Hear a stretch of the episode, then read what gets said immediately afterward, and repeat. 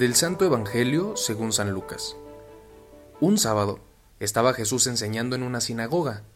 Había allí una mujer que llevaba 18 años enferma por causa de un espíritu malo. Estaba encorvada y no podía enderezarse. Al verla, Jesús la llamó y le dijo, Mujer, quedas libre de tu enfermedad. Le impuso las manos y al instante la mujer se enderezó y empezó a alabar a Dios. Pero el jefe de la sinagoga, indignado de que Jesús hubiera hecho una curación en sábado, le dijo a la gente, Hay seis días de la semana en que se puede trabajar.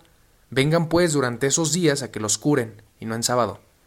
Entonces el Señor dijo, Hipócritas, ¿acaso no desata cada uno de ustedes su buey o su burro del pesebre para llevarlo a brevar, aunque sea en sábado? Y a esta hija de Abraham, a la que Satanás tuvo atada durante dieciocho años, ¿No era bueno desatar la desatadura aún en día sábado? Cuando Jesús dijo esto, sus enemigos quedaron en vergüenza. En cambio, la gente se alegraba de todas las maravillas que él hacía. Palabra del Señor. Hola, ¿qué tal? Soy Jonathan Arias, diácono. Iniciamos una nueva semana con la gracia de Dios.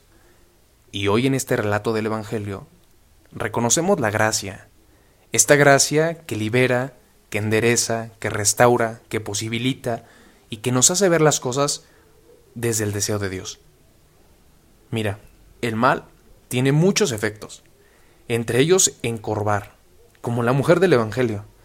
El mal nos dobla, no nos hace ver la realidad y lo bueno de las cosas y de las personas. Nos hace ser personas divididas, con doble moral, nos hace ser de una forma inauténtica. También en los pasos que damos, en las decisiones y en el trato hacia, hacia con los demás. Nos hace ser hipócritas. Por eso Jesús vence al mal.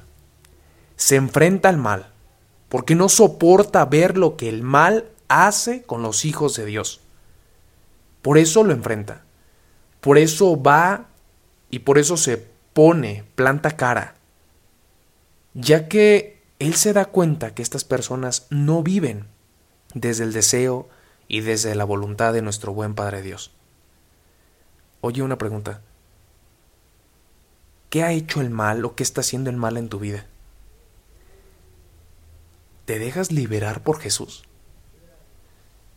Lo que hoy vives, lo que hoy sientes, lo que hoy dices y cómo hoy te expresas y tratas a los demás, es el deseo de Dios valdría la pena darnos cuenta y dejarnos inspirar. Señor, endereza nuestros deseos y conduce nuestros pasos. Esto fue Jesús para Millennials. Hasta pronto.